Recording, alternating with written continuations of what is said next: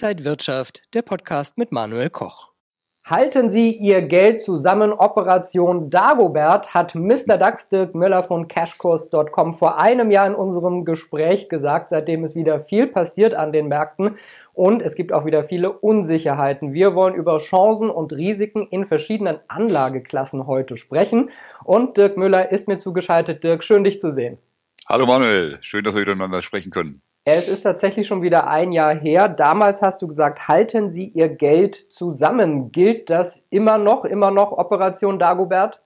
Ja, ich glaube, wir sind nach wie vor in der Situation, ähm, wo wir aufpassen müssen, wo die Reise hingeht, was auf uns zukommt. Ähm, das ist ein Prozess, der geht über einen längeren Zeitraum. Wir sehen, äh, dass wir vor anderthalb Jahren schon, als es losging mit den Zinserhöhungen, äh, dachte man, naja, das ist nur kurz, äh, die werden einen ganz kleinen Zinspeak machen und dann werden die ganz bald wieder senken. Ja, und äh, da zeigt sich doch, das Ding äh, geht wesentlich höher und wesentlich länger, als die meisten das äh, damals erwartet haben. Deshalb äh, dieser Prozess, diese, diese Phase der Wirtschaft, Wirtschaft, ähm, die wird sich über längere Zeit strecken als nur über ein paar Monate. Also hier reden wir wirklich über einige Jahre und ähm, mal gucken, wo die Reise hingeht. Es gibt natürlich viele Möglichkeiten, viele Chancen, äh, die man ergreifen kann. Gerade wenn es nach unten geht, äh, sind das ja super Möglichkeiten. Also wann soll ich denn Aktien kaufen, wenn nicht dann, wenn es billig wird? Aber äh, eben ja, das Billige, das hätte man schon ganz gern. Es gab in den letzten zwei Jahren, letzten Monaten gab es durchaus Gelegenheiten, Aktien auch schon wieder zu kaufen oder zwischendurch zu kaufen. Ich erinnere an Meta im Herbst letzten Jahres.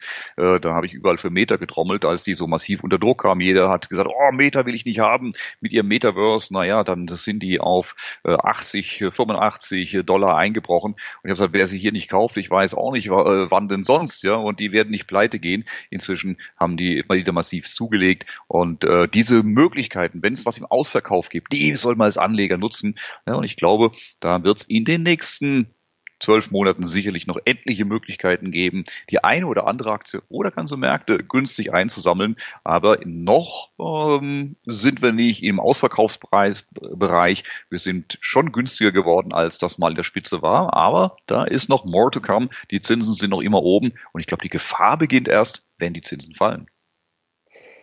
Wir haben, wenn wir mal gucken, wieder viele Faktoren, die so bestimmend sind. Und Anleger halten sich momentan zurück. Wir haben die geopolitischen Unsicherheitsfaktoren, also Ukraine-Krieg und Nahost jetzt, wo man nicht weiß, ob noch eine Eskalation bevorsteht. Mhm. Und dann haben wir auf der anderen Seite die Notenbanken, auf die wir schon lange schauen, die gegen die Inflation kämpfen und die mhm. Leitzinsen erhöht haben. Welche Faktoren sind für dich da entscheidender oder spielen beide gleich praktisch in dieses Gesamtbild rein? Grundsätzlich würde ich sagen, uh, it's all about yields. Also es geht hauptsächlich und fast ausschließlich um die Zinsen und die Konsequenzen, die daraus ergeben. Ähm, bei der internationalen Ausrichtung, wenn es nicht wirklich eine vollkommene Eskalation gibt, auch dann wird es zum, soweit die Börse mit ihrer Zynik oder die Finanzmärkte mit ihrer Zynik äh, ja nun mal agieren, ähm, äh, spielen die nur eine Rolle, inwiefern diese Kriege Auswirkungen auf ja, wiederum die Zinsen und ein bisschen auf die Wirtschaft haben. Äh, das menschliche Leid wird an der Börse nicht eingepreist. Äh, das muss man sich auch immer wieder vor Augen führen. Und was die geostrategischen oder die internationalen Konflikte angeht, 30 Jahre bin ich jetzt an der Börse und ich kann mich kaum an ein Jahr erinnern, an dem wir nicht internationale Krisen, Konflikte, äh, Brandherde haben und hatten, und äh, am Ende haben die wenig Auswirkungen auf die Börsen gehabt. Und ähm, sie sind zum permanenten Begleiter geworden. Und äh, man ist immer aufgeregt über das, was jetzt gerade passiert ähm, und was sich daraus entwickeln könnte. Ja, und dann kommt schon wieder das nächste um die Ecke. Und das ist eigentlich so ein permanenter Alarmmodus. Ich erinnere mal ganz dunkel dran, wir hatten vor einigen Jahren, was 2016, hatten wir das Thema äh, Nordkorea. Ne? Da hatten wir jeden Morgen, dachten, hatten wir die Sondersendung und geguckt, ob, ihm, ob die Nordkoreaner schon die Atombombe geworfen haben oder ob da mit Trump und den Koreanern irgendwas passiert. Und äh, heute erinnert sich kaum noch einer dran, ja, da war irgendwas mit Nordkorea, aber genau weiß ich es auch nicht mehr. Und so haben wir es mit vielen Dingen. Denk an den Einmarsch in den Irak, äh, denk an den Afghanistan-Einsatz äh, oder Start des Afghanistan-Krieges. Und, und, und, das können wir endlos weiterziehen. Und äh, irgendwann gerät es in Vergessenheit und an den Märkten ist da gar nicht viel passiert. Klar, wenn es jetzt äh, im Nahen Osten den wir bis vor wenigen Wochen überhaupt nicht mehr auf dem Schirm hatten. Wir haben alle nach Ukraine, Russland geschaut, ähm, ein Auge hat nach Taiwan geschielt, aber der äh, im Nahen Osten war es endlich mal ruhig für eine gewisse Zeit äh, und plötzlich äh, knallt es da durch und alle Augen und Scheinwerfer gehen wieder auf Nahost. Hm, jetzt haben wir das Thema. Ich glaube, für die ein, ein absoluter Wahnsinn, was hier mit den Menschen passiert am Boden, ganz egal auf welcher Seite ähm, äh, des Lagers man man das betrachtet. Äh, die die Menschen vor Ort äh, sind die Leidtragenden, aber äh, auf der anderen Seite wirtschaftlich ist nur interessant, was passiert mit dem Öl? Äh, Gibt es einen Konflikt mit dem Iran? Wird die Straße von Hormuz äh, ins Zentrum gerückt und möglicherweise geht der Ölpreis dadurch durch die Decke? Aber auch das hatten wir schon in so vielen Jahren immer wieder befürchtet, beim Irakkrieg, bei vielen anderen. Was heißt das für die Straße von Hormuz? Was heißt das für die Straße von Hormuz? Am Ende war sie immer offen, das Öl floss weiter. Kurzum, ich glaube, wir müssen es im Auge behalten, aber wir dürfen das nicht überinterpretieren. Die großen Risiken gehen von den Zinsen aus. Du hast es angesprochen. Die Zinsen, ähm, ich erinnere mich an 2021, Ende 2021, da war die Diskussion, na ja, ähm, die werden, die wenn sie überhaupt mal die Zinsen anheben, höchstens auf zwei, zweieinviertel Prozent, aber viel mehr würden die nie machen. Das halten die Volkswirtschaften ja gar nicht aus. Jetzt sind wir inzwischen bei über fünf Prozent und äh, Jamie Damon von äh, JP Morgan sagte schon, äh, möglicherweise geht das auf sieben Prozent nach oben äh, und wir stellen unsere Kunden schon mal drauf ein. Also viel länger und viel höhere Zinsen und das hat dramatische Auswirkungen on the run für die internationalen Volkswirtschaften, für die Wirtschaft, für die Finanzwelt. Nichts, was kurzfristig und akut wirkt, sondern je länger es auf dem hohen Niveau ist, umso schwerer sind die Folgen, die sich daraus ergeben in der Zukunft. Und tatsächlich, äh, wenn man in die Vergangenheit schaut, ähm, die Leute denken immer, na ja, wenn erstmal die Zinsen wieder sinken, dann geht es mit den Aktienmärkten steil nach oben. Das Gegenteil ist in der Vergangenheit der Fall. Ähm, während steigender Zinsen sind oftmals die Aktienmärkte weit, meistens weiter angestiegen, denn die Notenbanken so die offizielle Lesart, äh, erhöhen die Zinsen ja, um etwas zu erreichen, um die Inflation zu bekämpfen, um die Wirtschaft abzukühlen, um einen Effekt zu erzielen. Und sie werden erst dann die Zinsen senken, wenn dieser Effekt erreicht ist. Until something breaks, sagt man. Also erst wenn Sie sehen, okay, wir haben die Wirtschaft ihr das Genick gebrochen, wir haben die Wirtschaft in die Rezession gebracht, dann senken sie die Zinsen. Aber das ist auch der Moment, wo die Unternehmenswarnungen, die Gewinnwarnungen kommen und damit auch die Bewertungen der Unternehmen nach unten gehen. Erfahrungsgemäß ist es so, dass dann, wenn die Zinsen sinken, dann auch die Börsen massiv nach unten gehen. Das haben wir in den letzten 20 Jahren und davor regelmäßig beobachtet. Deshalb ähm, diese Einschätzung, dass fallende Zinsen sofort dann auch zu steigenden Aktienkursen führen, hat sich leider in solchen Großzyklen, die wir gerade sehen, äh, invers dargestellt. Nochmal zurück zu der Phase des Krieges. Äh, natürlich gibt es sehr viele Verlierer zu den Gewinnern zählen dann aber auch Rüstungskonzerne, wie zum Beispiel Rheinmetall. Die Aktien sind sehr gut gelaufen. Sind Rüstungsaktien für dich eine nachhaltige Anlage, weil wir in einer Zeitenwende sind und das dann für ein Gleichgewicht in der Welt sorgt? Oder ich höre dich schon lachen oder äh, nicht. Manuel, ich kenne dich lang genug und ich weiß, dass du diese Frage Gott sei Dank nicht wirklich ernst meinst. Äh, wie können Rüstungsaktien nachhaltig sein? Rüstungsaktien ist für mich ein absolutes No-Go. Das kann jeder halten, wie er will. Aber ich für meinen Teil werde in meinem Leben keine Rüstungsaktie kaufen und auch keine empfehlen. Ich möchte gerne durchaus an der Börse auch Geld verdienen. Aber ich möchte nicht in den Zwiespalt bekommen, dass ich mich insgeheim freuen muss oder freue, weil irgendwo Bomben fallen und meine Aktien steigen. Und gleichzeitig müsste ich ja innerlich mich gegen den Frieden aussprechen, weil das würde ja meine Rüstungsaktien drücken. Also diesen ethischen, moralischen Spagat innerhalb meiner selbst, den werde ich ganz sicher nicht eingehen. Und für mich sind Rüstungsaktien ein absolutes No-Go. Und ähm, wer da investiert, wie gesagt, das muss jeder für sich entscheiden. Aber für mich ist die Entscheidung sehr, sehr klar. Für mich ist die Entscheidung auch sehr, sehr klar, aber man muss sagen, viele Experten sagen eben, dass das ein, ein nachhaltiges Investment dann ist. Diese Argumentation kann ich persönlich auch überhaupt nicht nachvollziehen und ich würde auch niemals in Rüstungsaktien investieren, aber muss jeder dann für sich selber wissen. Wenn wir aber bei solchen Themen sind, ich nenne es mal Modethemen in Anführungsstrichen, Wie stehst du zu ESG-Nachhaltigkeitsaktien? Der grüne Trend ist ja ein großer Trend und dann noch der neue große Trend mit KI. Sind das Dinge, auf die man aufspringen muss oder sind es nur Modethemen und in ein paar Jahren kräht kein Hahn mehr danach? Also für mich war, als das ESG-Thema vor einigen Jahren aufkam, war das für mich schon ein Thema, das ich belächelt habe, wo ich gesagt habe, was soll der Blödsinn? Äh, es ist ein Greenwashing, wenn man sich anschaut, welche Firmen da äh, hohe ESG-Punkte bekommen haben und welche nicht. Es war ein unglaubliches Marketing, es war äh, eine Lobbyarbeit, da wurde geschmiert, geschoben und sonst was. Das hat mir tatsächlich mit dem, was du und ich, was der normale Bürger unter Nachhaltigkeit, unter gut für die für die Umwelt, gut für das Gemeinwesen äh, angeht, sehr, sehr wenig zu tun gehabt. Und deshalb habe ich mich da immer äh, zurückgehalten mit den ESG-Themen. Ich sage, ja, okay, ich halte Nachhaltigkeit für extrem wichtig, aber die Art, wie diese ESG-Normen umgesetzt werden und wie man meint, das jetzt äh, ähm, in den Kursen einzupreisen, das halte ich für, hatte ich für nicht realistisch gehalten und habe mich da weitgehend rausgehalten. Und inzwischen merkt man, dass die ganz, ganz viele große Spiele auch von dem Thema sich zurückziehen, weil sie genau das Gleiche sehen. Äh, wir denken denken an die Prozesse auch wegen Greenwashing, dass man sagt, oh, das, warte mal, das fällt wohl doch ein bisschen auf, was wir da tun dass durch diese ganze Diskussion in der Finanzwelt über ESG das Thema Nachhaltigkeit und äh, das Auseinandersetzen damit angeschoben wurde, das halte ich für absolut sinnvoll und äh, damit hat es auch was Gutes bewirkt. Ähm, ich für meinen Teil berücksichtige das, was dann am Ende rauskommt an ESG-Parametern in meinen Anlagen fast so gut wie gar nicht. Ich habe die mit auf dem Schirm, ich habe die nebendran mitstehen, aber sie spielen eigentlich keine Rolle. Äh, ich suche mir sowieso Unternehmen raus, von denen ich meine, dass sie ein vernünftiges Geschäftsmodell haben, dass sie einen ordentlichen Job machen und geht den Sauereien aus dem Weg, äh, wo mir Unternehmen zu negativ auffallen. Aber das ist äh, Bauchgefühl. Tatsächlich auch im eigenen Fonds. Äh, wir gehen ja so dran, dass wir mit diesem, mit diesem Selbstverständnis dran gehen, große Sauereien zu meiden und entsprechend die Unternehmen zu suchen, wo wir sagen, okay, mit denen fühlen wir uns, soweit man das kann, wohl. Jede Firma hat irgendwo ihre Baustellen, ihre Probleme, aber soweit wir es können, wohl. Und ähm, äh, ich habe auf das ESG überhaupt nicht geachtet und irgendwann fragte mich mal einer, sag mal, Müller, wie habt ihr denn das gemacht? Ich so, was denn gemacht?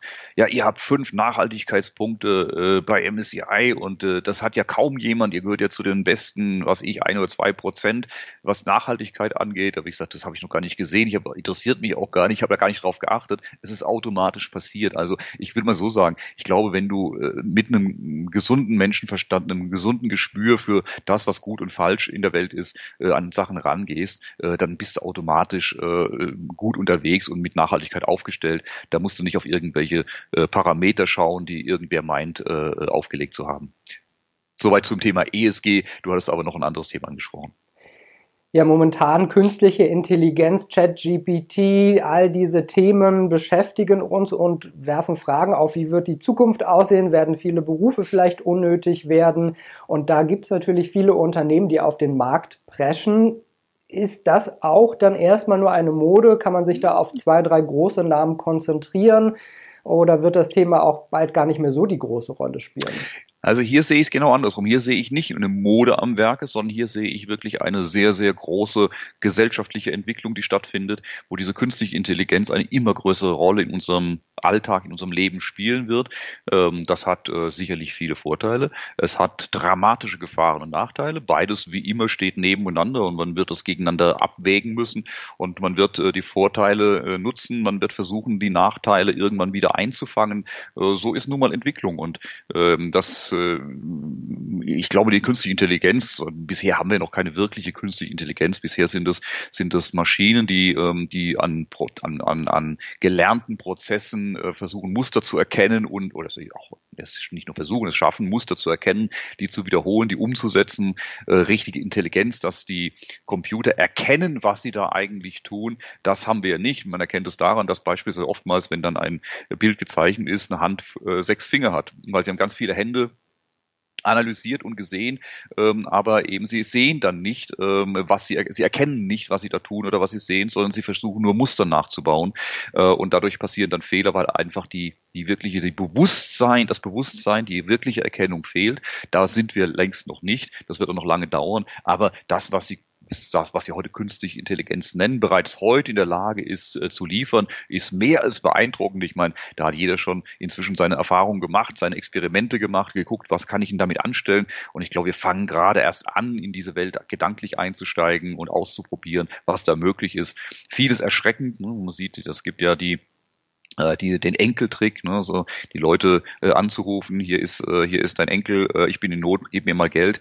Ähm, äh, das war früher schon so viele Leute drauf reingefallen. Heute äh, lässt sich das so gut äh, faken durch eine künstliche Intelligenz, die eben aus dem Internet lernt, äh, aus Facebook-Profilen und so weiter. Äh, wie sieht der andere aus? Aus kleinen Videos, wie spricht der, mit welcher Stimme spricht der, wie betont der was, äh, welche Hobbys hat er, welche Themen hat er? Ja, und dann ruft eben äh, ein ganz anderer Enkel wirklich an und man denkt, der ist wirklich dran. Man kann sich sogar mit dem unterhalten und er spricht dann in der Stimme des äh, Enkels und erzählt äh, und erzählt auch die gibt auch die richtigen Antworten auf die richtigen Fragen. Also hier wird es dann wirklich ganz ganz gefährlich und das kann jetzt heute schon fast ein Laie machen. Ähm, das wird in den nächsten Jahren dramatisch werden, was das auch bedeutet, wenn dann angeblich plötzlich Politiker anrufen, wenn dann der Chef anruft und sagt, überweis mal XY an die in die Bank man wird es, äh, man wird immer mehr Sicherheitsinstrumente einbauen müssen, um sich sicher zu sein, dass auf der anderen Seite wirklich der ist, den man glaubt dort zu haben, sei das im Mailverkehr, sei das im, äh, im Telefonat oder sogar im, im Videocall. Also hier ist künstliche Intelligenz wird hier immer gefährlicher.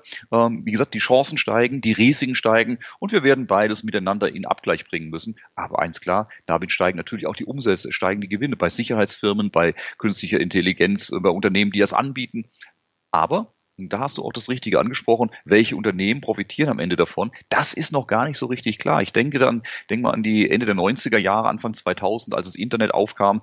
Ähm, da war auch klar, das Internet wird die Welt verändern. Aber ganz viele Unternehmen, die damals mit dem Internet sich beschäftigt haben, sind dann verschwunden, gibt es längst nicht mehr. Andere kamen da gerade erst auf, haben später die Welt beherrscht oder die, das Internet beherrscht. Und deshalb, es ist momentan der, der KI-Markt ist ein Riesenzukunftsmarkt, der im Moment noch relativ klein ist, auf dem sich jetzt aber Tausende, weltweit Tausende Unternehmen tummeln, die da ihren Kuchen von abhaben wollen, sich gegenseitig Konkurrenz machen, also ganz viele Jäger und noch wenige Hasen. Und wie es so schön heißt, viele Jäger sind des Hasen tot. Also man wird am Ende die wenigen, noch wenigen Umsätze, die damit generiert werden, für diese vielen Unternehmen werden nicht reichen, alles satt zu machen. Es wird Fusionen geben, es wird Pleiten geben, es wird Enttäuschungen geben und am Ende kristallisieren sich, wie meistens, wenige große Giganten raus, die dann das Spiel beherrschen, die die künstliche Intelligenz äh, zu ihrem, zu ihrer Domäne machen. Es wird ein Riesenmarkt der Zukunft werden, es wird wenige große Spieler geben, die das Ganze beherrschen werden. Ein paar kann man sich jetzt schon ausmalen, aber äh, da können auch natürlich die jetzt schon Bekannten dazu, weil die entsprechende Kapazitäten haben. Aber es äh, wird auch wieder viele Pleiten, Enttäuschungen geben. Wie immer, das ist immer mit Zyklen. Seit ich an der Börse bin, kenne ich das nicht anders. Am Anfang ist ein Thema, das keine Sau interessiert. Da dümpelt das vor sich hin. Dann kommen die ersten Experten drauf. Der, die Kurse steigen an dann merkt man, oh, das funktioniert ja, das wird die Welt verändern, dann geht das steil hoch, weil plötzlich alle Medien darüber berichten, bis zur Apothekenumschau. Und äh, jeder da rein investiert, jede Firma äh, sich neu gründet, jede Firma, die besteht, will auch an den KI-Kuchen, dann gibt es genau diesen Aspekt ganz viele Unternehmen mit wenig zu verteilendem Geschäftsmodell dahinter oder wenig äh, zu verteilendem Markt dahinter. Viele gehen pleite. Dieser Peak, wo alles vollkommen überhyped ist, bricht wieder ein. Das Ganze beruhigt sich. Viele Unternehmen gehen Bach runter. Es konsolidiert sich. Die, die überleben, müssen sich gesunden. Und dann von da aus kommt dann der große Siegeszug dieser Technik äh, oder dieser gesellschaftlichen Entwicklung mit wenigen Unternehmen, die dann über die nächsten Jahrzehnte damit sehr viel Geld verdienen. Das Gleiche hatten wir bei Windkraft, das hatten wir bei Solar, das hatten wir äh, beim Internet. Ähm, such dir eine weltverändernde Technologie aus und äh, du wirst diesen Prozess dort nachvollziehen können. Und eins will ich nur mal zwischendrin äh, klarstellen. Hier ist der echte Dirk Müller im Gespräch und noch keine KI. Also Dirk, danke schön für deine Zeit. Aber vielleicht ist das ja auch ein Modell, später mal äh, den Avatar sprechen zu lassen und dass man selber nicht mehr ins Studio muss. Also ich hoffe, dass das auch lange entfernt bleibt. Ich für meinen Teil erkenne zunehmend, dass ähm, die digitale Welt bei allen Vorteilen, die sie bringt, auch sehr viel Unfreiheit bringt, äh, sehr viel Fremdbestimmtheit bringt. Und ähm, ich, man muss zunehmend erkennen, dass die eigentliche Freiheit und die wirkliche individuelle Freiheit im Analogen liegt. Und das führt bei mir dazu, dass ich immer größere Teile meines Lebens versuche, so weit nur möglich analog zu gestalten und analog äh, zu führen, also persönliche Gespräche wieder zu führen, Waldspaziergänge mit Freunden zu machen, ähm, sich persönlich zusammensetzen, statt über Digitales zu tun, bar zu bezahlen, statt digital zu bezahlen. Ich glaube, ähm, die Kontrolle der Zukunft liegt im Digi unserer individuellen Lebenswelt liegt im Digitalen bei allen Vorteilen, die sie bringt. Und die Freiheit liegt im Analogen. Und ähm, da kann jeder mal sich Gedanken machen, für welche Felder das alles bei ihm gilt. Also das nächste Interview machen wir in Ruhe im Wald, Dirk. Aber sehr, so, sehr gern, liebe Manuel. Sehr, sehr, sehr gut. Für heute habe ich noch so viele Themen. Aber weil du jetzt gerade zwischendrin noch was angesprochen hast, wollte ich eigentlich erst später drauf. Der digitale Euro ist auch gerade so ein Thema. Die, e, die EZB arbeitet daran, ist jetzt in einer Vorbereitungsphase, die zwei Jahre dauern wird. Und dann entscheidet sich erst, kommt der digitale Euro oder nicht. Es sieht wahrscheinlich danach aus. Man will ja auch ge gewappnet sein gegen Bitcoin und andere Kryptowährungen und Co. Was hältst du denn von dem Thema, wo du gerade sagst, du zahlst auch gerne mit Bargeld? Hast du Angst, dass du bald nur noch den digitalen Euro nutzen kannst? Also Angst habe ich grundsätzlich in meinem Leben nicht mehr. Oh, das habe ich hinter mir gelassen. Äh, von daher, ich nehme es so, wie es kommt. Aber ich beobachte die Dinge, kommentiere sie äh, mit einem Schmunzeln, aber äh, auch mit einem ja, mit einem Hinweis, wo die Reise hingeht. Und bei dem digitalen Geld, das ist ein Thema, das ich seit vielen, vielen Jahren schon dabei habe, sage, Achtung Freunde, das kommt. Die Frage stellt sich gar nicht. Das Bargeld wird es in einigen Jahren ich kann da keine Zeitspannen nennen, aber es ist absehbar, nicht mehr geben. Siehe Skandinavien, wo das weitgehend aus dem Verkehr verschwindet. Ähm, da heißt es dann, okay, es zahlen ja nur noch wenige Prozent mit Bargeld. Der nächste Schritt ist dann, es komplett abzuschaffen, äh, weil es nutzen ja so wenige und äh, da lohnt sich das ja gar nicht mehr. Für die paar Leute macht das keinen Sinn mehr. Dann hast du nur noch digitales Geld. Und jetzt nehmen wir die Situation, wir hätten hier in Europa, hätten wir nur noch äh, den digitalen Euro, digitale Euro heißt, äh, das ist jetzt nicht vergleichbar mit dem Bitcoin anonym und frei, sondern jede Zahlung, jeder einzelne Euro-Cent äh, ist dir persönlich zuordnenbar. Ähm, da ist zuordnenbar, was du kaufst, was du damit machst, wo du es herbekommst und lässt sich komplett nachvollziehen. Aber nicht nur nachvollziehen, sondern eben auch programmieren, individuell steuern. Das bedeutet beispielsweise ganz konkret, dass man ohne Probleme an, äh, ein, an das Einkaufsverhalten, an die digitalen Zahlungsströme des digitalen Geldes auch ein CO2-Konto mit anschließen kann, zu sagen, alles, was du mit deinem Geld tust, kaufst, ausgibst, was immer du machst, wird automatisch dein CO2-Fußabdruck, dein CO2-Ausstoß, der darauf berechnet ist, äh, mitkalkuliert und äh, aufgelistet. Und du hast im Monat so und so viel zur Verfügung. Und wenn das aufgebraucht ist, dann kaufst du eben nichts mehr. Dann ist dein Geld gesperrt. Punkt aus Ende. Oder man könnte äh, das Nudging weiter fort fortführen, zu sagen, hm, ähm, der Koch, der hat jetzt schon dieses, äh, diesen Monat schon zwei Kilo Fleisch gekauft. Ab sofort werden jede 100 Gramm Fleisch für dich um 30 Prozent teurer und zwar exponentiell. Na, dann kannst du überlegen, wie lange du noch Fleisch isst in diesem Monat oder wie dein Verhalten aussieht. Das heißt, ein individuelles Nudging wird hier unglaublich vereinfacht. Man kann es aber auch weiter auf die Spitze treiben. Äh, nehmen wir mal an, wir haben in den nächsten 10, 20, 50 Jahren ähm, ein totalitäreres Regime. Man muss ja nicht davon ausgehen, dass das, was wir momentan als politisches System haben, immer Gültigkeit hat, sondern wir sehen ja, wie schnell sich, äh, sich Dinge verändern, sich ähm, ähm, Stimmungen verändern oder auch Gesellschaftsformen verändern können. Und keiner von uns weiß, wie die Gesellschaftsform, wie unsere Regierung in 30 oder 50 Jahren aussieht. Die haben aber dann die gleichen Mechanismen. Und dann könnte man sagen, oh, der Herr Koch, Sie haben jetzt aber äh, unsere Regierung, unsere Politik äh, jetzt ziemlich stark kritisiert, Herr Koch.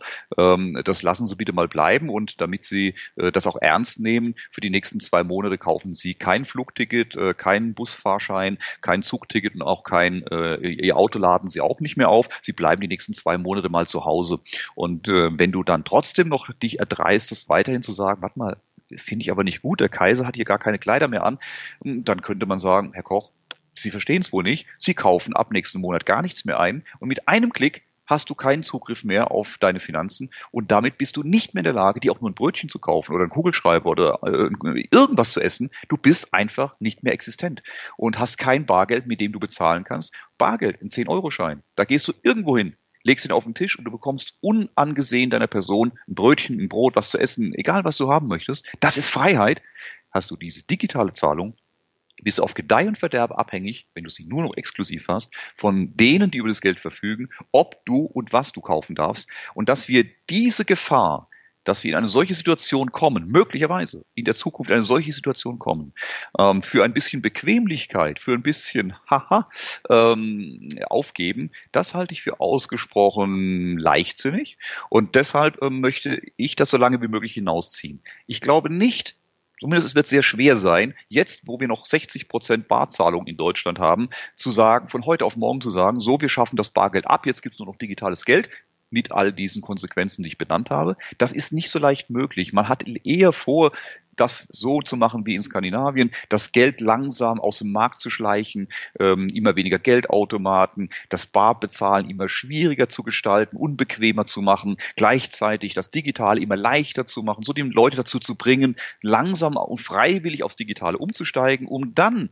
wenn nur noch fünf Prozent bar bezahlen, zu sagen, seht ihr, es will doch eigentlich gar keiner. Deshalb schaffen wir das jetzt ab. Deswegen, ich kann nur jeden aufrufen und ich selbst halte das so wo immer ich die Möglichkeit habe, zahle ich bar. Ich habe so diesen Spruch, wenn mich einer fragt, wie wollen Sie zahlen, dann sage ich, suchen Sie es aus, bar oder gar nicht, Ihre Entscheidung. Gut, bisschen scherzhaft, wenn es nicht anders geht, bleibt nichts übrig. Aber wo immer ich die Möglichkeit habe, werde ich bar bezahlen, weil ich damit mit jedem Zahlvorgang ein bisschen unsere Freiheit verlängere. Wir werden es nicht aufhalten. Aber vielleicht können wir es einfach noch ein bisschen rausziehen. Und ich meine, ewig leben wir nicht. Vielleicht können wir es ja noch ein bisschen in die Spann, in die Weite ziehen, äh, dass das nach uns passiert. Aber jeder Barbezahlvorgang ist ein Stückchen Freiheitskampf, wenn man es ein bisschen pathetisch und überzogen ausdrücken will. Aber naja, im ganz kleinen Max stimmen. Ja, noch ein bisschen mehr Cash könnte auch der deutsche Staat gebrauchen. Die Schulden steigen weiter. Wir liegen bei etwa 2400 Milliarden Euro an Staatsschulden. Und die letzt, das letzte Jahrzehnt war ja praktisch günstig, weil wir null äh, Zinsen hatten. Die EZB hat Ende 2014 die Zinsen gesenkt und bis Ende 2022 musste der Staat ja fast keine Zinsen für die Verschuldung zahlen. Jetzt sieht es wieder ganz anders aus. Man muss ordentlich Zinsen zahlen. Ist das eine Gefahr für den deutschen Staatshaushalt? Ja, zunächst mal ist es natürlich eine Gefahr. Ne? Wir, genau wie du es beschreibst, haben wir eine extrem hohe Zinslast, die entsteht die passiert ja nicht sofort, sondern die kommt ja zügig. Also bisher hat man ja noch vieles von dem Geld, was man im Moment schuldet, hat man ja zu niedrigen Zinsen äh, aufgenommen. Aber natürlich, klar, mit jedem Monat, mit jeder, mit jedem Rollen der Schulden äh, geht die Zinslast nach oben. Das gilt für die Privathaushalte genauso oder Immobilienbesitzer genauso wie natürlich für den Staat. Und damit steigt die Zinslast äh, sehr schnell äh, deutlich an und der Staat wird sich das langfristig gar nicht leisten können. So, soweit sind wir. Das ist die klare Situation. Das war auch absehbar absehbar, dass das so kommt. Das ist jetzt keine neue ähm, äh, neues Wissen. Es ist einfach nur, äh, jetzt findet das statt, vor was ganz, ganz viele seit äh, ja, 20, 30 Jahren warnen, dass das passieren wird. So ist bald die Frage, wie geht das Spiel weiter? Nun, es gibt zwei Möglichkeiten oder vielleicht ergänzen sie sich auch. Die eine Möglichkeit ist die Inflationierung. Wir sehen das beispielsweise auch in den USA, wo die Zinsen massiv nach oben, äh, sorry, die äh, Inflation deutlich nach oben geht. Und ähm, wenn das in vielleicht in den nächsten Jahren eine explodierende Inflation wird, eine galoppierende Inflation im zweistelligen Bereich, was durchaus möglich ist, äh, dann bekommen wir äh, eine, Ent, eine Entschuldung auf äh, Inflationsebene für den Bürger nicht so schön, aber der Staat kann sich auf diese Weise entspannter entschulden als mit anderen Themen. Wir sehen in den USA im Übrigen, das ist eine ganz interessante Beobachtung, wie ich finde, auf der einen Seite gibt die, die Notenbank mit ihrer hohen Zinspolitik massiv auf die Bremse und versucht damit angeblich die Wirtschaft ähm, äh, zu, zu reduzieren, die Wirtschaft zu abzubremsen und damit die Inflation in den Griff zu bekommen, während gleichzeitig die Regierung, die US-Regierung, äh, seit drei Jahren voll das Gaspedal durchtritt und Gas gibt. Also Milliarden, nicht Milliarden, Billionen in den letzten drei Jahren an die Bürger, an die Industrie ausschüttet, verschenkt, äh, ob das mit Subventionen ist, Steuersubventionen, ob das äh, direkte Schecks an die Bürger, also Helikoptergeld ist, äh, bitte hier nehmt. Gerade jetzt haben dieses Jahr wieder äh, sieben amerikanische Bundesstaaten wieder ähm, Konjunkturschecks äh, an ihre Bürger verschickt, damit die äh, mehr, mehr konsumieren. Und ich meine, Bundesregierung, USA, Regierung und Notenbank äh, spielen ja fürs gleiche Team. Also wir sehen hier, der eine tritt auf die Bremse, der andere aufs Gaspedal und äh, das abgesprochen miteinander. Ähm, da macht, fragt man sich, was macht das für einen Sinn? Normal müsste man sagen, okay, wir wollen Inflation runterkriegen, Notenbank erhöht die Zinsen, die US-Regierung hält sich ein bisschen mit Ausgaben zurück, dann geht das sehr schnell, dass die Konjunktur unter Druck kommt. Tatsächlich sehen wir, dass der, die amerikanische Wirtschaft extrem gut läuft, aus besagtem Grund, äh, gleichzeitig die Zinsen immer höher gehen. Naja, der Hintergrund ist, es geht nicht um die US-Inflation, es geht um China. Die hohen Zinsen haben einen dramatischen äh, Auswirkungen auf die chinesische Wirtschaft, auf die chinesische Immobilienwirtschaft, auf die chinesischen Kapitalflüsse. Äh, und das ist momentan die äh, die, die hinterhältigste oder die wirkmächtigste Waffe, die die Amerikaner äh, im Machtkampf äh, in China einsetzen, sind die hohen Zinsen. Und gleichzeitig schützen sie ihre eigene Wirtschaft, indem sie äh, auf der einen Seite auf die Bremse treten, was China schadet, auch ihnen schaden würde, aber bei sich selbst auch noch aufs Gaspedal treten, äh, um den Schaden bei sich selbst möglichst gering zu halten. Das ist was wir derzeit sehen wird aber in der Zukunft natürlich für eine weiterhin hohe Inflation sorgen und damit auch für eine Entschuldung in den USA. Bei uns haben wir die Situation, dass wir auch die hohen Zinsen merken, aber keine massiven Ausgaben des Staates, was die konjunkturelle Unterstützung angeht. Das heißt, bei uns äh, sehen wir durchaus den Schaden in der Wirtschaft und bei den Bürgern.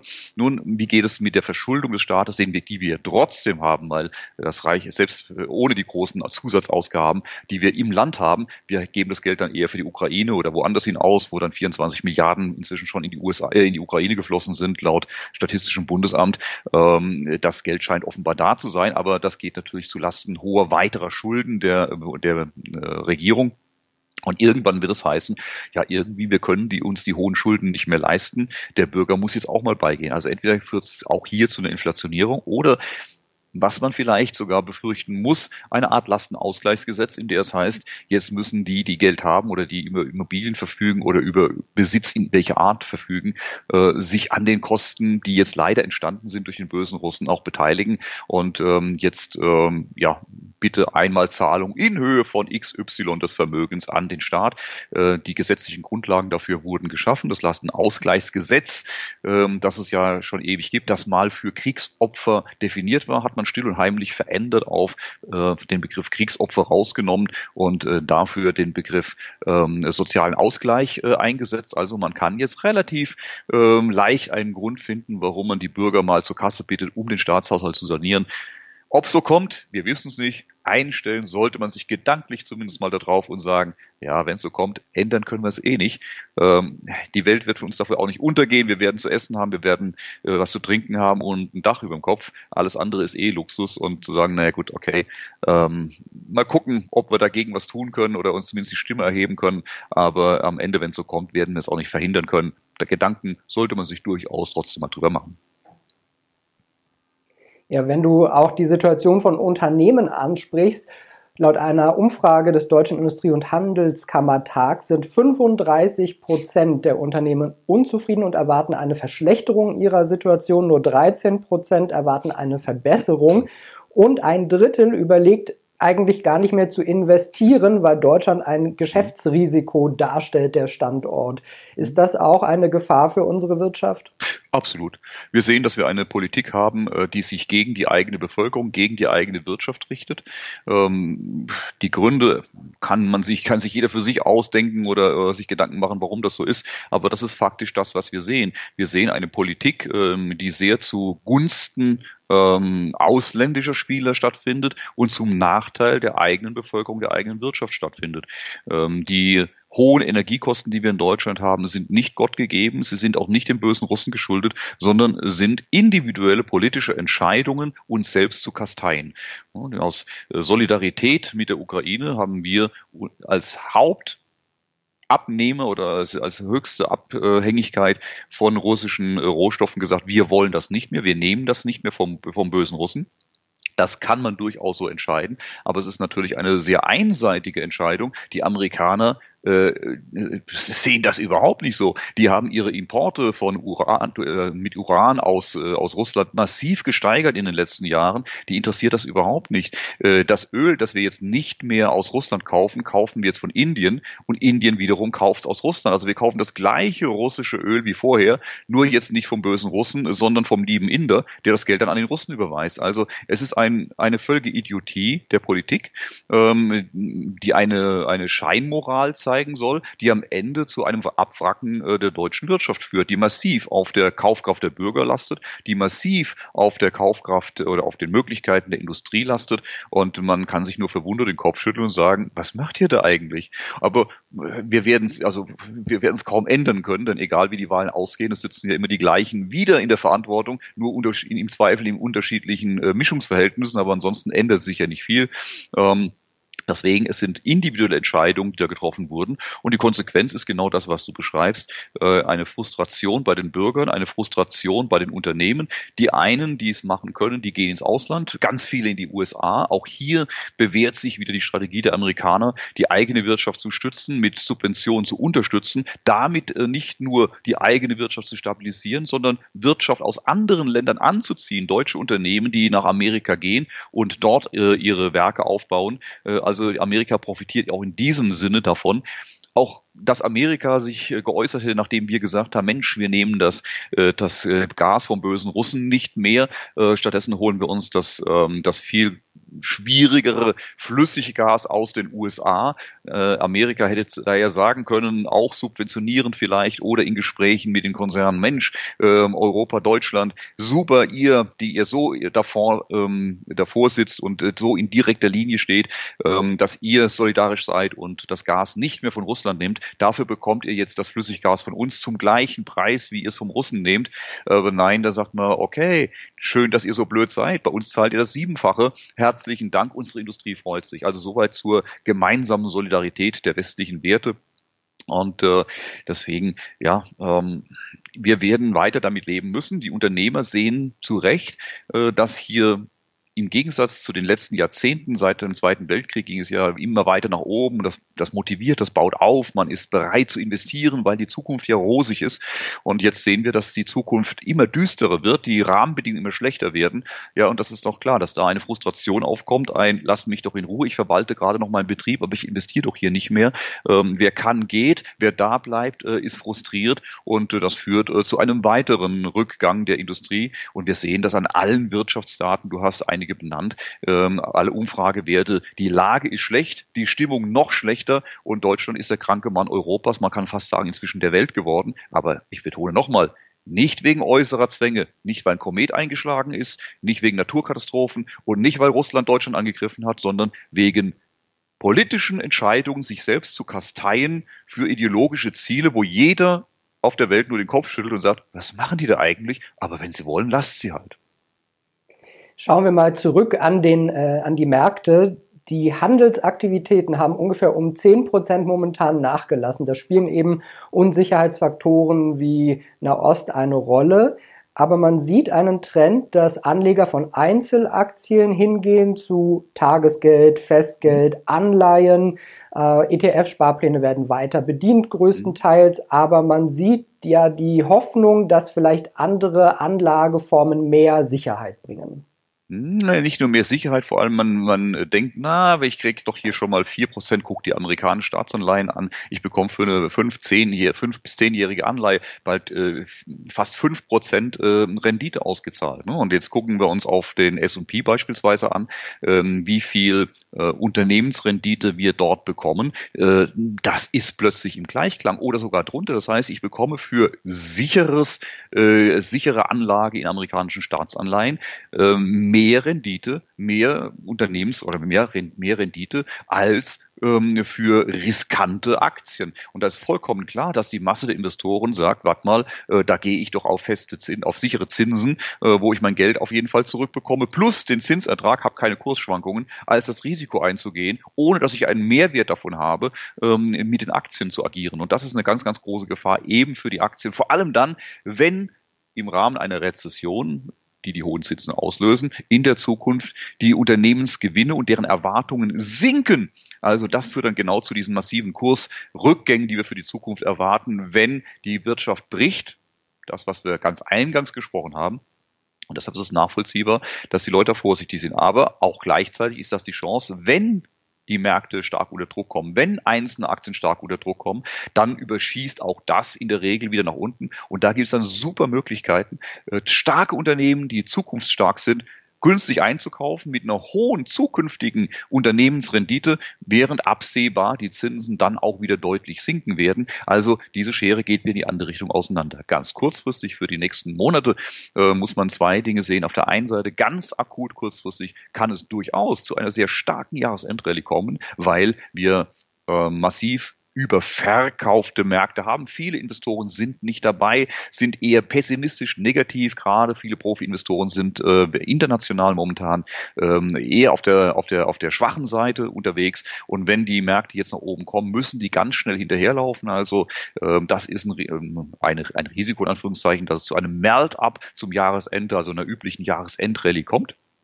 Aber das heißt nicht, dass es für die nächsten 12, 18 Monate so bleiben muss, sondern im Gegenteil, es kann gut sein, dass wenn dann die Rezession oder die Wirtschaft international massiver unter Druck kommt durch die hohen Zinsen, dann die Notenbanken die Zinsen senken, aber die Aktienkurse eben auch deutlich zurückkommen aus den Zusammenhängen, die wir jetzt vorhin schon besprochen haben. Also ähm, das wird ein sehr, sehr spannend, naja, eigentlich wie jedes Jahr ein sehr, sehr spannendes Jahr werden.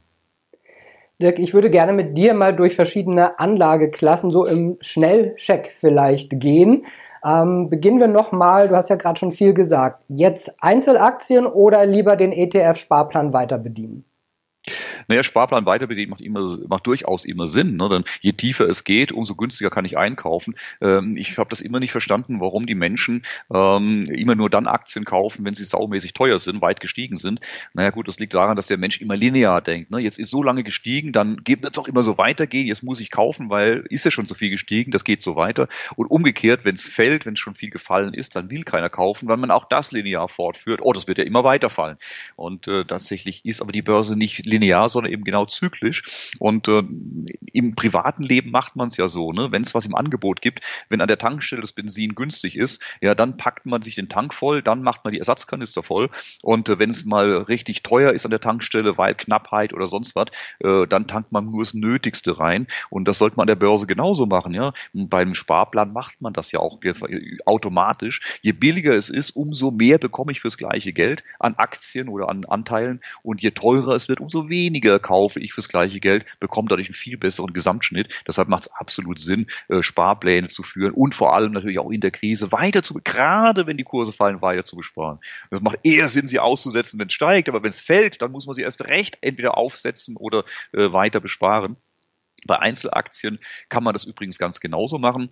Ähm, das kann man auch mit dem normalen Fonds so machen oder eben auch mit Einzelaktien so machen, zu sagen, warte mal, ähm, ich hatte das ähm, im letzten Jahr, im, im äh, Herbst letzten Jahres, hatte ich angangs schon gesagt, die Meta empfohlen, habe gesagt, Achtung, die ist um 40 Prozent gefallen und ähm, wer jetzt nicht anfängt zu kaufen, das kann durchaus noch weiterfallen, aber ist doch super, fangt doch schon mal an, kauft jetzt schon mal für einen Teil eures Geldes, das ihr investieren wollt, Meta und mit allen 10 Prozent, die die weiterfällt, kauft ihr den gleichen Anteil, gleiche Geld wieder äh, bekommt ihr immer mehr Aktien dafür. Irgendwann steigt die, egal wann ihr seid dabei. Und je tiefer es geht, umso geiler ist es doch, weil dann bekommt ihr es im Schnitt richtig günstig. Und ich hatte das spaßeshalber runtergedreht bis auf minus 80 Prozent. Und genau das ist passiert. In den Monaten danach fiel die Meta tatsächlich bis auf diese 80 Dollar runter. Und äh, wer das gemacht hat, wer einfach nur dann jeden Monat äh, oder beziehungsweise alle 10 Prozent oder jeden Monat die gleiche Summe bezahlt hat in Meta und investiert hat, hat ein Jahr später ähm, sein Geld ähm, für, für, für anderthalbfacht. Ja?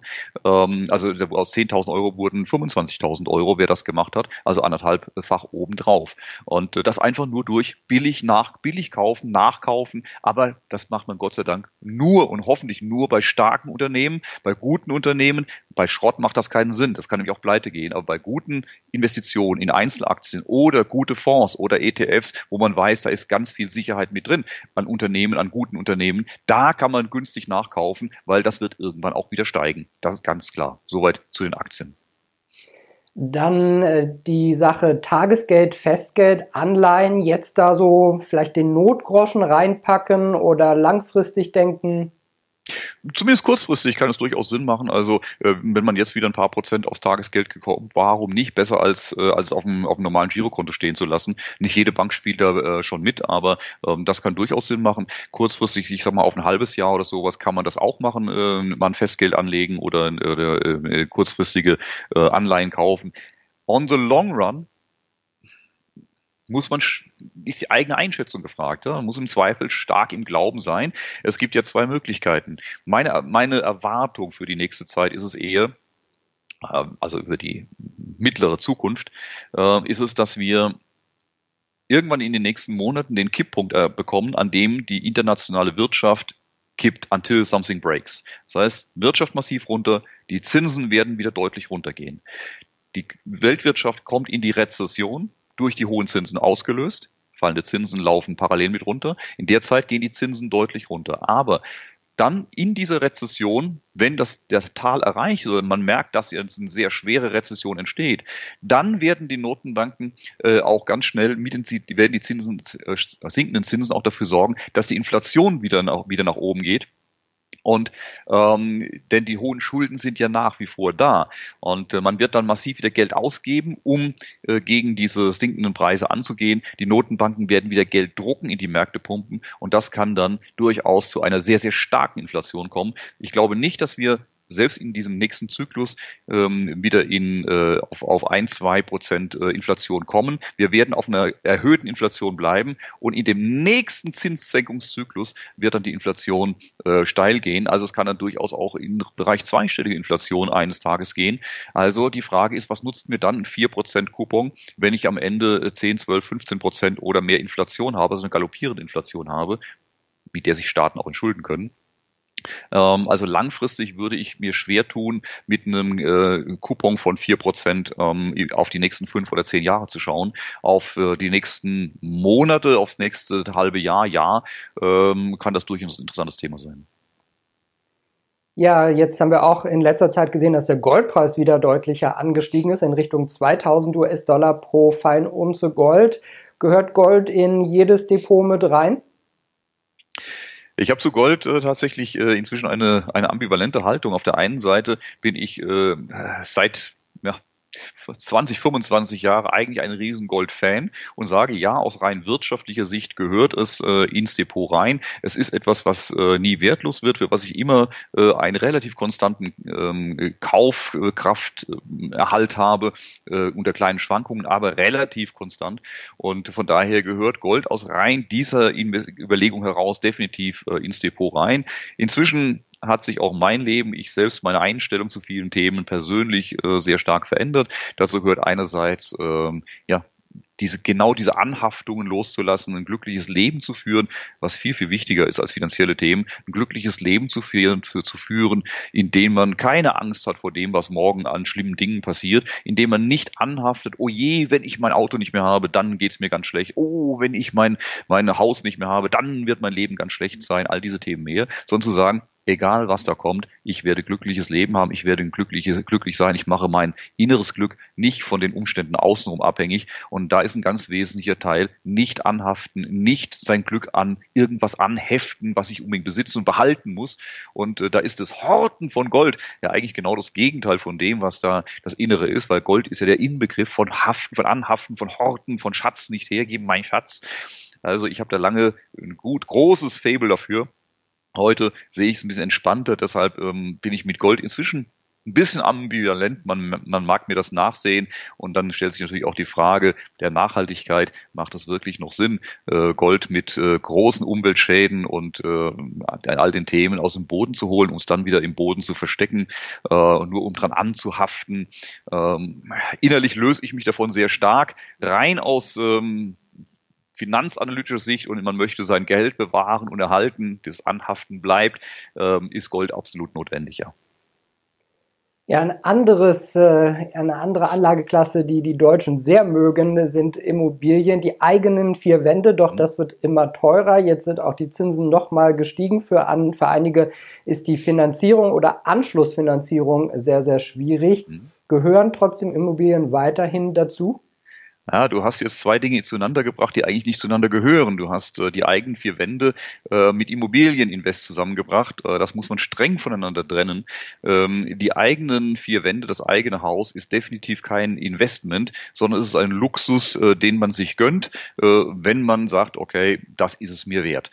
Äh, man wird damit kein Geld verdienen, wenn man sauber rechnet, wird man selbst bei den, bei den Wertsteigerungen einer Immobilie über die Dauer der Immobilie so viel Geld da reingebracht reingepumpt haben und gerade dann, äh, wenn man mal ein paar äh, 10, 20, 30 Jahre drin gewohnt hat, neue Heizung, neues Dach, neue Dämmung, neue Fenster, neues dies, permanente Instandhaltung, wenn man sauber rechnet, ist ein eigene, sind eigene vier Wände ein Draufleggeschäft.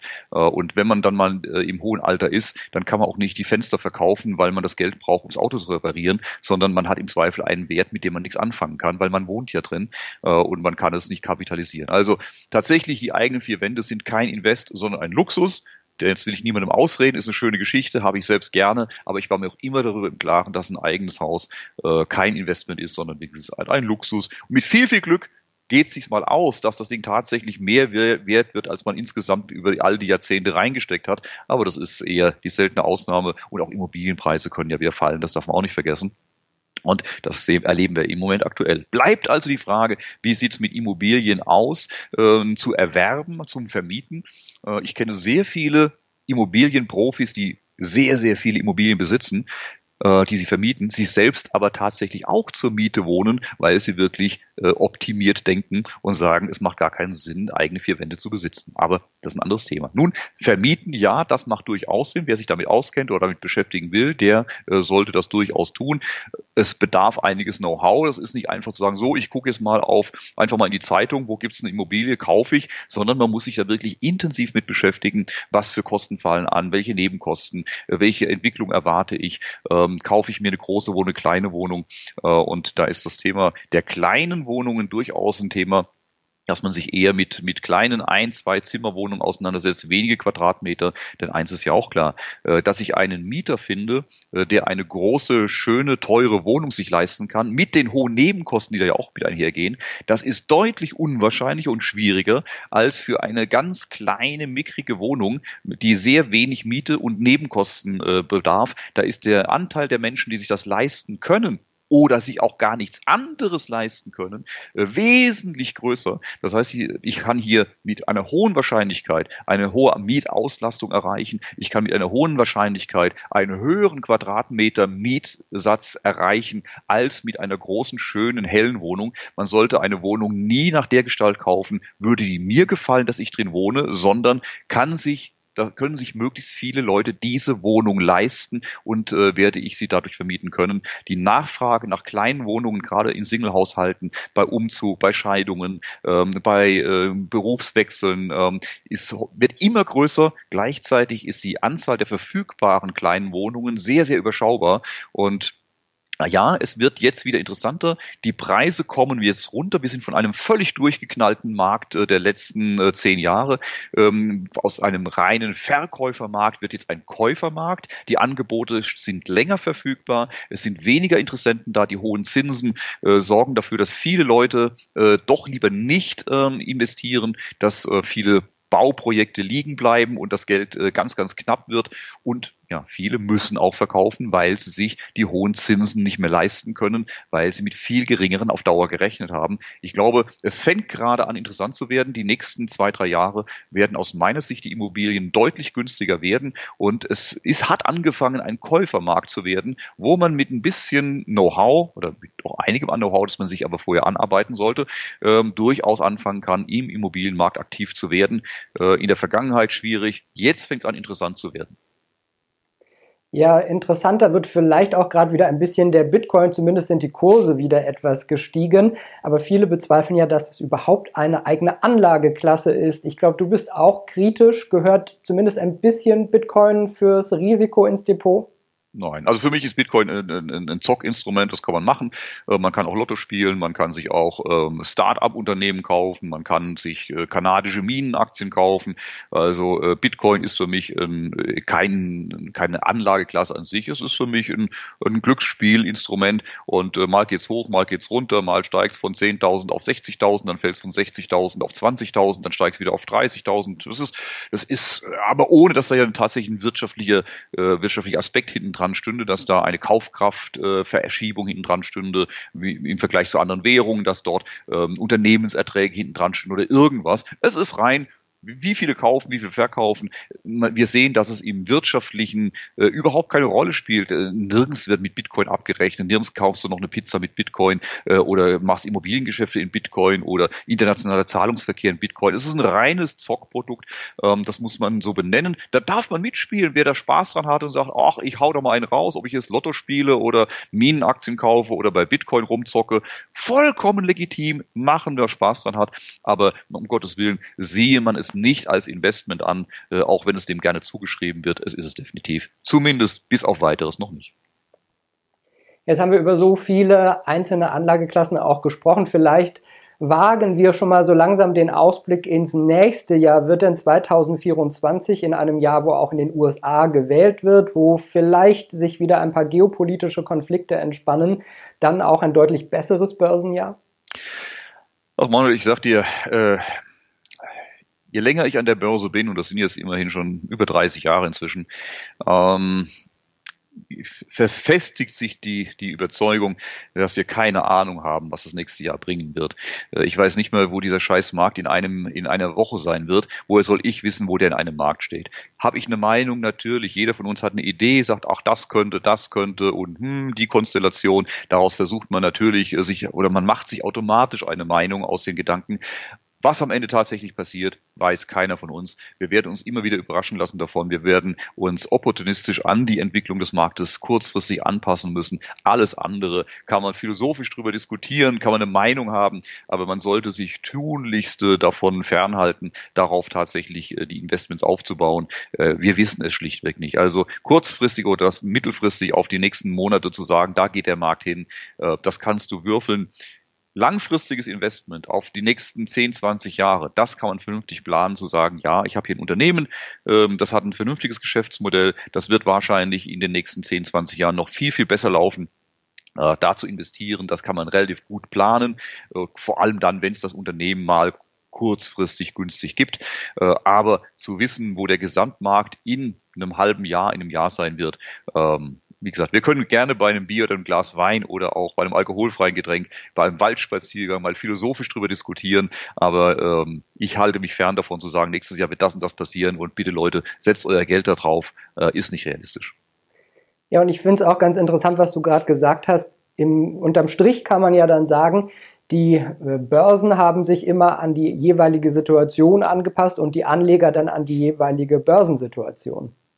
Das ist so. Ich würde heute sogar so weit gehen zu sagen, die Börse ist heute mehr denn je äh, ein manipuliertes Casino ähm, im kurzfristigen Segment. Wie gesagt, langfristige Unternehmens Gewinne äh, drücken sich auch langfristig in den Kursen der jeweiligen Unternehmen und damit auch der Gesamtmärkte aus. Im kurzfristigen, mittelfristigen Bereich ist es ein manipuliertes Casino, äh, in dem selbst wenn du die Wirtschaftsdaten oder die Zinsentscheidungen der Notenbank von morgen jetzt schon einen Tag vorher bekommen würdest, hast du keine Ahnung, was der Markt am Ende daraus macht. Das entscheiden die Positionierungen ähm, von vielen Spielern oder im Zweifel die ja, Entscheidungen von ganz wenigen äh, Spielern mit sehr, sehr tiefen Taschen, ähm, wo die Reise hingeht. Wenige Häuser verfügen über Billionen an äh, Kapital, das sie verwalten. Und wenn die um 16.40 Uhr entscheiden und jetzt äh, legen wir einen Bruchteil dieses Geldes in den und den Märkten an, dann steigen diese Märkte. Ja, nur diese Häuser wissen das eben auch schon eine Stunde vorher, was sie demnächst machen werden. Also das ist ein Casino, in dem wenige Croupiers ähm, sehr, sehr viel Macht haben, wo die Kugel als nächstes einschlägt. Und wir die wir das nicht haben, wir versuchen irgendwo in diesem Casino zu überleben, äh, aber wir sollten uns tunlichst davon äh, lösen, zu sagen, dass wir wissen, wo die Reise hingeht, was da als nächstes passiert, was der Croupier als nächstes macht. Kann man drüber spekulieren, aber man sollte sich da nie zu sicher sein. Ja, und wir sprechen einfach hin und wieder und versuchen die Situation einzuordnen. Das würde mich sehr freuen, Manuel. Es macht immer wieder eine große Freude, mit dir zu sprechen. Herzlichen Dank für die Gelegenheit.